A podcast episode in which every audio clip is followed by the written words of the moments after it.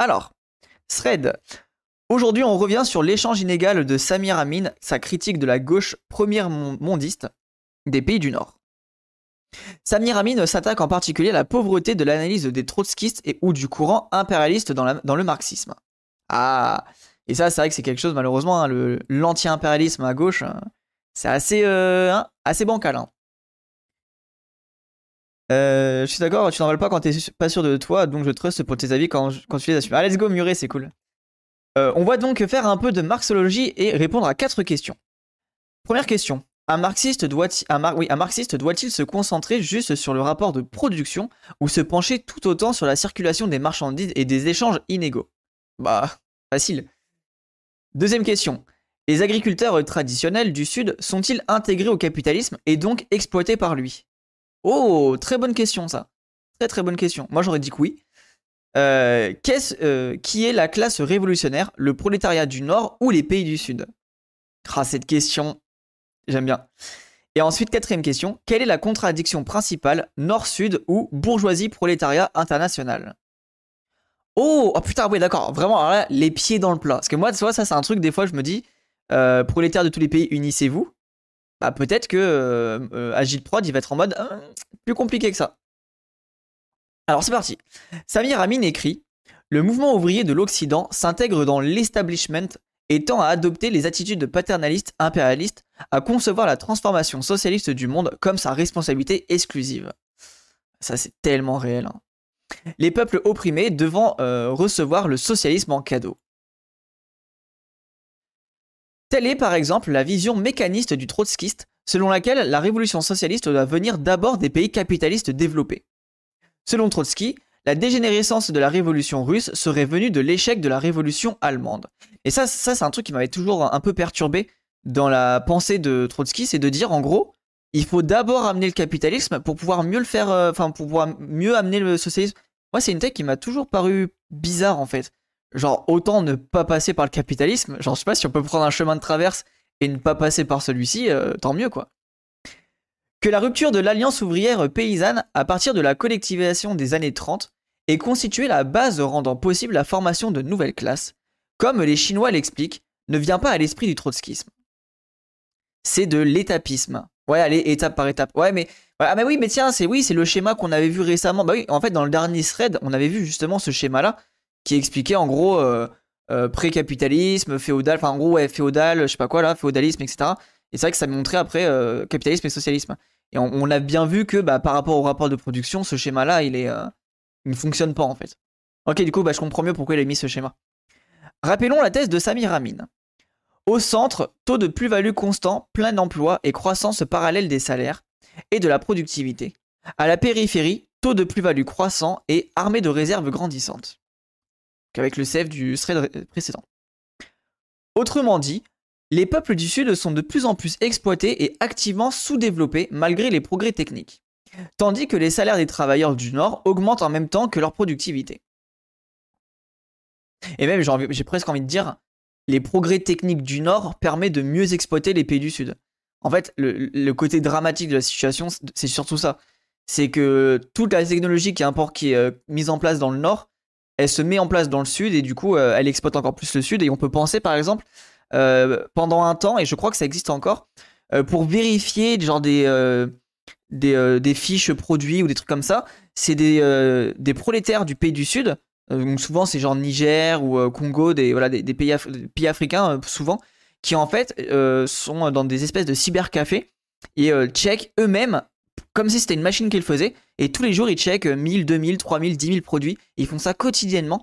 Et en fait, bah, c'est là où on voit que comment cette fameuse euh, automatisation ou entre guillemets amélioration des, outils, bah, en fait se retrouve juste déplacé ailleurs et, euh, finalement le prolétariat est juste mis ailleurs et sous couvert de dire bah regardez on a des robots, on a des algorithmes. En fait les choses qui peuvent pas être algorithmées et qui sont trop aliénants sont juste déplacées euh, dans les pays du sud quoi. Et ça ça m'avait pas mal touché ce genre de, truc. Après les travailleurs du Nord voient plus maintenant leur salaire augmenter, en tout cas aux USA. Ouais, tu m'avais euh, avait dit la même chose, Michael Merci pour ton message. Marx lui-même remet en cause dans ses livres à Vera Zasulich. Euh, il faut lire Antonio Casilli là-dessus, euh, le travail du clic. Oh, vas-y, je suis chaud. Bah, tu vois, c'est cool, t'avais la ref ça. Et c'est vrai que ça j'avais vu un documentaire là-dessus et ça m'avait vraiment marqué quoi de voir, euh, puis même la, détresse des gens et tout, hein, euh, qui, subissent en fait ce travail-là. Et ils sont tellement, enfin c'est juste qu'il y a tellement pas de boulot et que finalement c'est presque mieux payé qu'un boulot, euh, un, autre boulot que du coup bah ils, acceptent ce genre de taf quoi. tac là, on continue du coup.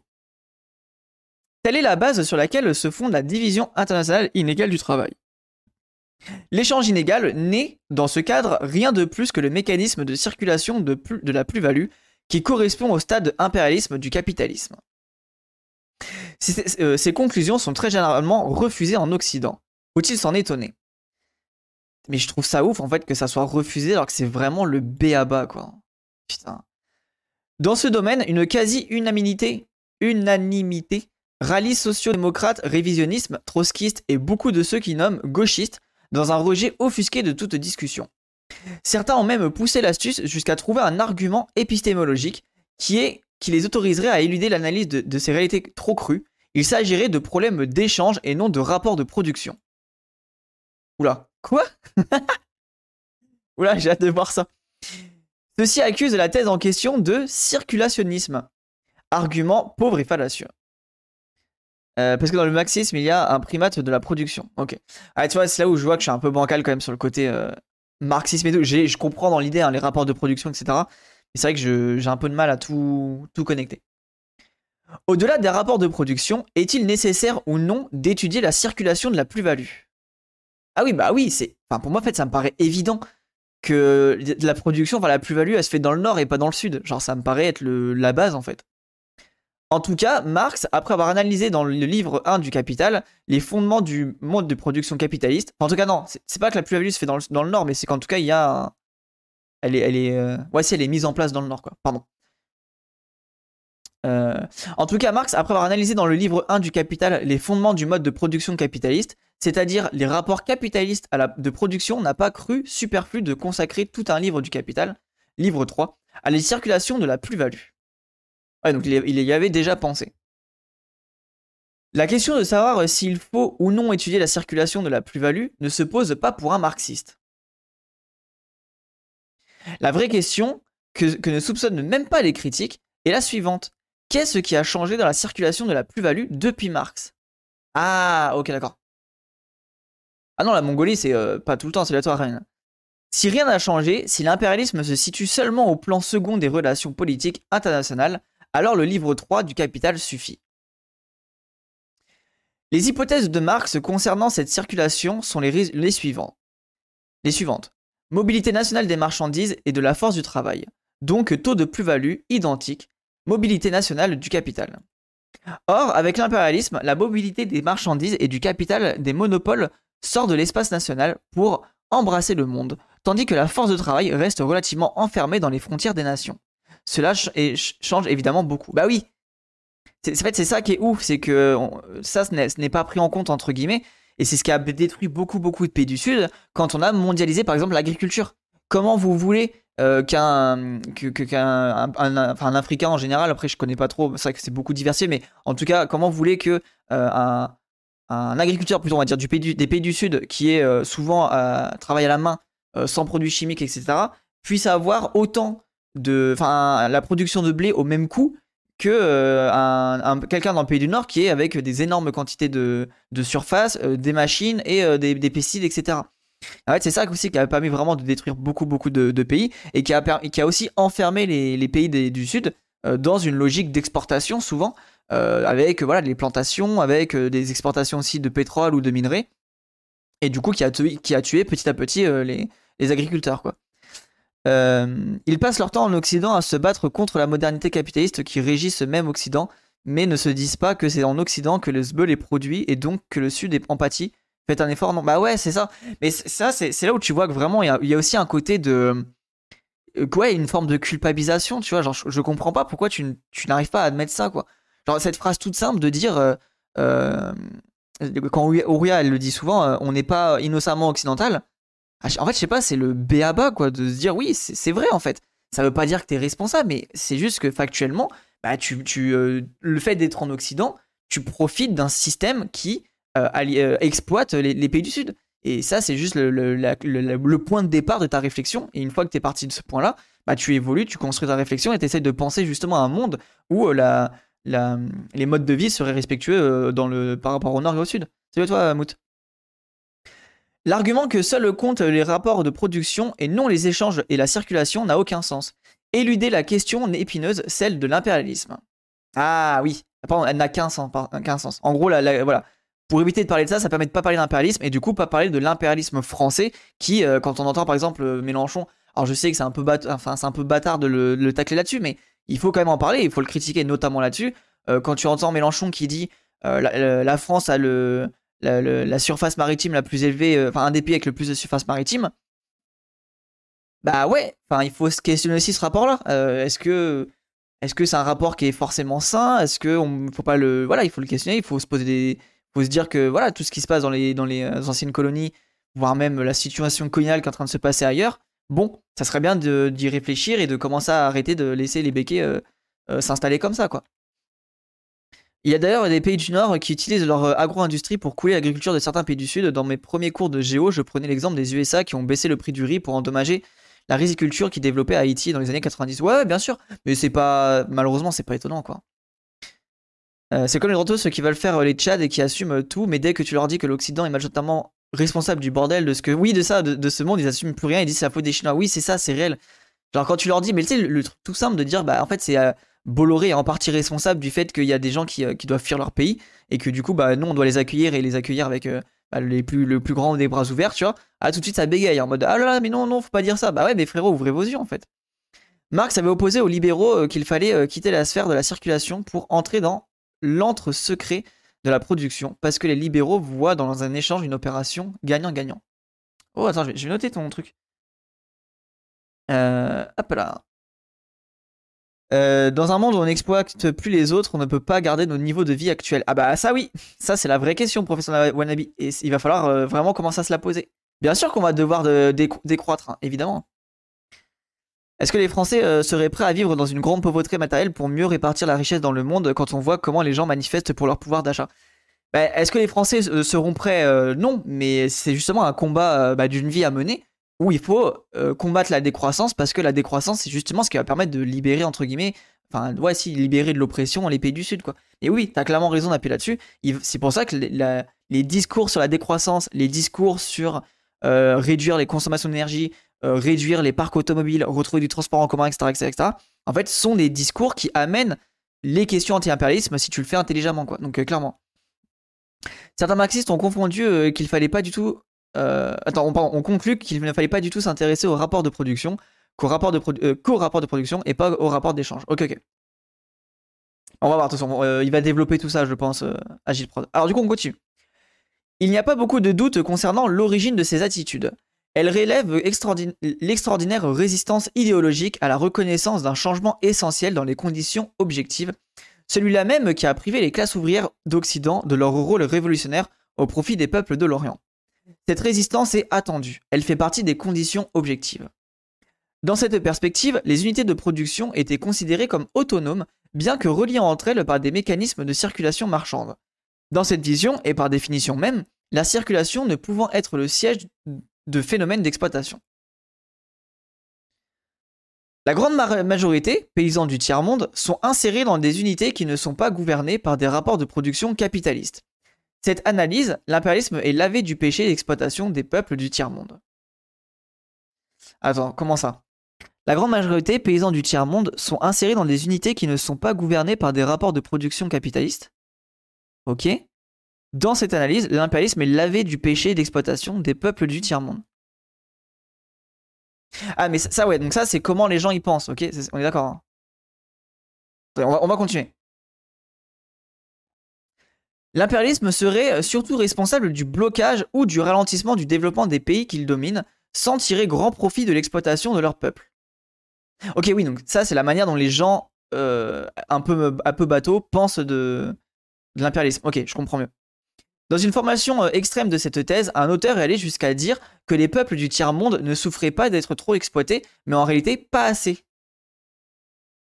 Quoi? Mais wesh À notre avis, cette thèse reflète simplement le courant pro-impérialiste au sein du marxisme. Ok, d'accord. Je comprends mieux les trucs. Ça y est, je suis tombé, j'ai lu le titre, je me suis dit, euh, ah tiens, il y a Samir Amin qui en fait, qui fait un feat, c'est pas banal, je suis mort. ah non, pas, pas GoPogar, non, je suis pas encore à ce tir là de d'invitation, non. La thèse que nous défendons se situe exactement aux antipodes du courant prédominant critiqué. La thèse de Samir Amin implique la possibilité d'une ingérence du capital dans les rapports de production non capitalistes, d'appartenance autonome, mais en réalité étroitement intégrés dans le système d'ensemble des rapports de production capitalistes. Ok, alors ça je pense un peu comprendre. En gros, j'ai l'impression c'est en mode Samir Amin, en gros, il explique que euh, même dans une logique de subsistance euh, en dehors du système capitaliste, t'es quand même attrapé par les par le système quoi, et t'es obligé de te, mettre dans le système. Euh, voilà, même même les pays du, enfin même les agriculteurs des pays du sud les plus loin du système sont quand même pris dans l'engrenage quoi. C'est la thèse moderniste. Si au moins ils étaient exploités, ils pourraient s'engager sur la voie capitaliste puis socialiste étapiste. Oui, voilà. Mais et ça, c'est un peu. Je, je, pense que c'est un peu rebondi aussi à la tech de. Et Wissam, il a critique beaucoup cette tech-là, de dire que de toute façon, euh, il faut attendre que les gens soient turbo exploités pour qu'ils se révoltent. Alors qu'en fait, pas du tout. C'est euh, plus les gens vont être exploités, plus ils vont avoir cette tendance justement à s'aliéner et à accepter le, le monde tel qu'il est et à des voilà le fameux aquabonisme entre guillemets c'est pas pas la même chose mais vous avez compris quoi mais un, peu à être à se résigner dans la lutte en mode euh, bah de toute façon il y a trop de choses quoi alors que plus tu arrives à gratter euh, du confort, plus justement tu peux amener les gens à lutter parce que bah, ils ont plein de choses de confort qui sont déjà, qui sont déjà là, donc ils n'ont pas besoin de prendre la, enfin de perdre du temps ou perdre l'énergie à gérer leurs soucis de confort. Quoi. J'ai eu comme prof euh, un sarkozyste à la fac dans les années 2000 euh, et lui défendait l'impérialisme à la façon suivante les pays en développement ne nous demandent pas d'arrêter de les occidentaliser, mais d'avoir des moyens de s'occidentaliser plus vite. Oui, voilà, c'est ça, c'est juste pour lancer la machine capitaliste, quoi. C'est exactement ça. Par exemple, c'est le cas notamment de la production paysanne dans le tiers-monde qui, loin d'être indépendante, est, de cette manière, l'objet d'une exploitation par le capital. Voilà, on est d'accord.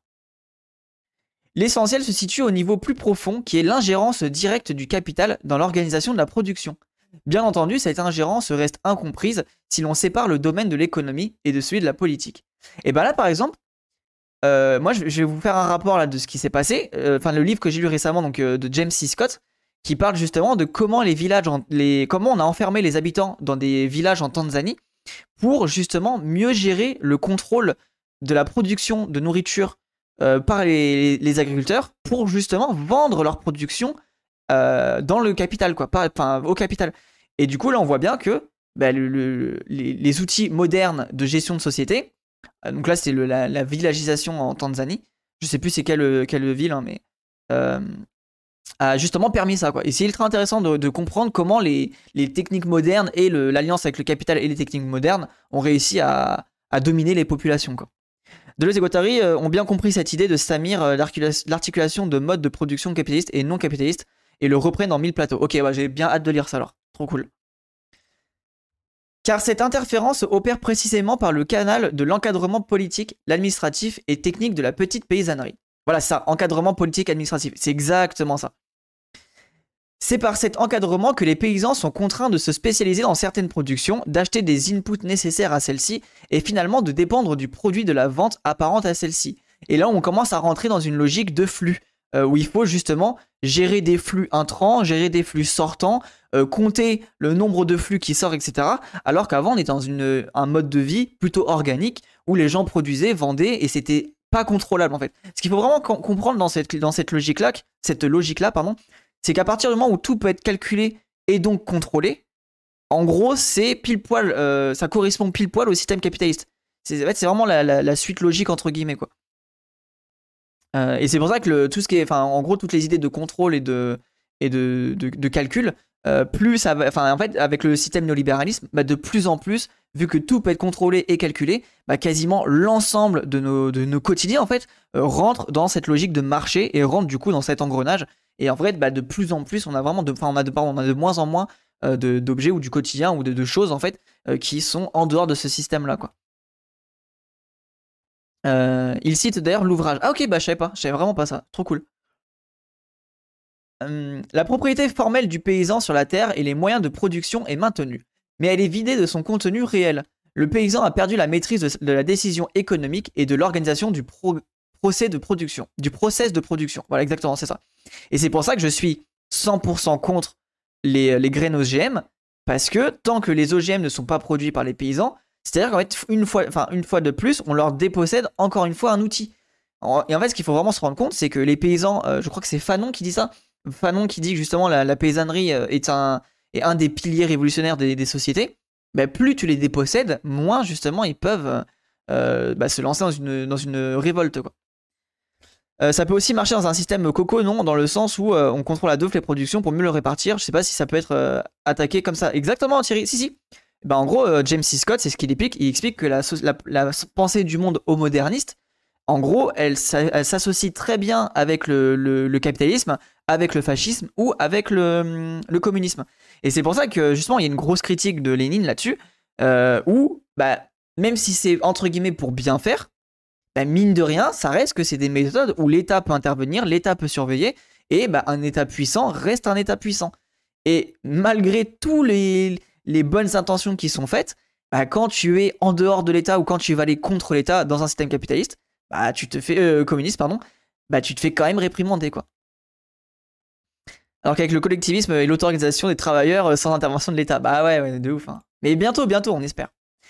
Il n'est plus véritablement un petit producteur libre. Dès lors, derrière la vente apparente du produit se cache une vente de force de travail. Alors en gros, l'agriculteur devient salarié. Ainsi, les paysans du Sud sont en fait intégrés au système d'exploitation capitaliste et sont exploités indirectement par les pays du Nord, classe ouvrière incluse. Oui, c'est là qu'est la contradiction principale. Nord-Sud et non bourgeoisie internationale vs prolétariat international. Ok, et en vrai, je la comprends. On peut penser, un truc tout court, hein, c'est toi, je. On peut penser cacao, café, euh, thé, euh, riz, etc., etc. Ou alors faire euh, un OGM en open source, c'est la seule que je connaisse, le riz doré, un riz OGM enrichi en vitamine A. Ouais, alors. ramen, riz doré, bon, le peu que j'ai fouillé, ça, ça a l'air d'être clairement quelque chose de encore voilà, bonnes intentions. Mais c'est pour ça, voilà, en vrai, faites attention aussi avec les, trucs. Hein. Tu peux avoir des très bonnes intentions, mais en fait, c'est juste pour bah, perpétuer le. Enfin, c'est facile de dire oui, regardez, il y a un riz qui fournit des vitamines et compagnie, alors que le problème, c'est juste qu'on a flingué des sols et qu'on a foutu des pesticides partout et qu'on a déglingué plein de cultures, etc. C'est ça aussi qui m'agace, c'est que du coup, bah, on trouve encore une solution euh, euh soi-disant technologique, alors que c'est la racine du problème et euh, le système capitaliste et le système euh, de, domination euh, nord-sud, quoi. Mais bon. Euh, quoi qu'il existe, un sud à l'intérieur du nord et des réserves coloniales internes non blancs vivant dans le centre comme on l'a déjà expliqué ici. C'est de nouveau le thread. La tendance principale du système mondial est à l'inégalité croissante dans les taux d'exploitation de la force de travail entre le nord et le sud. N'est-il pas la raison pour laquelle Lénine, d'abord, puis les Chinois remplacé ont remplacé le mot d'ordre de prolétaires de tous les pays par celui de prolétaires de tous les pays, peuple opprimé, unissez-vous. Ah, ah ça c'est précis ça, je ne savais pas. Je ne savais pas qu'il y avait cette définition-là. Ce débat partit des, des apparences immédiates de l'échange inégal pour atteindre l'essentiel, la division internationale inégale du travail et les alliances de classe, a contraint les uns et les autres à choisir leur camp. Ou bien l'impérialisme est bien l'aspect principal du capitalisme contemporain, ou bien il ne l'est pas et Lénine, entre autres, avait tort de l'avoir cru. Les gouvernements de gauche du Nord ne peuvent pas ignorer le Sud et s'aligner de fait sur les, stratégies du, complexe États-Unis, Banque mondiale, FMI, consortium des banques, quitte à nuancer leur alignement par, une rhétorique tiers-mondiste. C'est valable pour le Venezuela, la Libye, la Syrie, l'Ukraine, etc. L'alignement politique de la gauche du Nord, même nuancé, voire de certains décoloniaux en Amérique latine est une incompréhension de la contradiction principale d'aujourd'hui. Ah oui, alors très intéressant. Alors ça, je vous conseille de checker la vidéo. Donc c'est euh, euh, la vidéo de, de Ramon Grofogel euh, sur justement les questions décoloniales. Et moi, ça m'avait pas mal touché, hein, perturbé, parce qu'en fait, il, dit des choses vraiment ultra, ultra basées. Et il a un rapport bah, très, très anti, ouais, décolonial, quoi, très, très anti-moderne. Enfin, pas anti-moderne, mais je sais pas trop comment l'expliquer, mais en tout cas, très radical sur la question. Et il m'a pas mal fait ouvrir euh, des, euh, des pistes de réflexion que je trouvais très intéressantes. Donc je vous conseille d'aller checker la vidéo. je sais pas si je peux me mettre le lien. Normalement, je peux. Euh, très très intéressant. Et on avait lu un article de Ramon Grofogel. Alors je crois que c'est une traduction sur justement discussion, discussion décoloniale par rapport à Fanon et un autre auteur. Et c'était ultra intéressant. Et en plus, il explique très très très bien. Au sud, la construction d'un État national et populaire reste la seule voie alternative à, la compradorisation. Ah, ça, on m'avait dit le terme la dernière fois, je me souviens plus. Y a-t-il plus urgent à l'ordre du jour d'un renouveau internationaliste? Mais Samir Amin n'est pas optimiste sur l'état de conscience de la population du Nord. Malheureusement, il a un peu raison. Hein. Comme la plèbe romaine, subsistant du tribut impérial, était incapable d'intervenir dans une transformation révolutionnaire de Rome, la conscience d'une fraction grandissante de la population des centres pourrait euh, continuer à se dégrader. On le voit, hein, la, faible, le, faible taux d'intéressement de l'anti-impérialisme dans la, politique à gauche montre bien qu'on est en train de perdre du chemin. Quoi. Pour le moment, après, il faut, changer le truc, hein, il faut agir, il faut se, mobiliser. Quoi. Parallèlement, l'importation de forces de travail périphériques au centre pour faire face aux besoins des activités productives maintenues accentuerait la division des travailleurs et obscurerait la conscience des uns et des autres. Ouais, ça c'est ce que je vous dis souvent. C'est pour ça les gens, c'est important de, dire justement, il faut améliorer les conditions des travailleurs sans papier pour qu'ils aient les mêmes conditions que les travailleurs avec papier dans le sud, dans le nord, pardon. Comme ça, au moins, il y a une espèce de base de, combat identique et il n'y a pas le fameux euh, diviser pour mieux régner, quoi pour ça qu'il faut vraiment euh, du coup régulariser les travailleurs sans papier et leur fournir des, euh, droits égaux aux, travailleurs du coup enfin je sais pas si on veut dire nationaux mais en tout cas du, pays quoi. Comme au temps de l'Empire romain, la bataille pour l'octroi de la citoyenneté deviendra le préalable à toute action politique significative. Mais déjà l'édit de Caracalla n'est-il pas, venu trop tard? L'édit de Caracalla, en 212, accorde la citoyenneté romaine à tout homme libre de l'Empire. Euh, ok, donc ça c'est la fin du thread et du coup bah il y avoir la suite.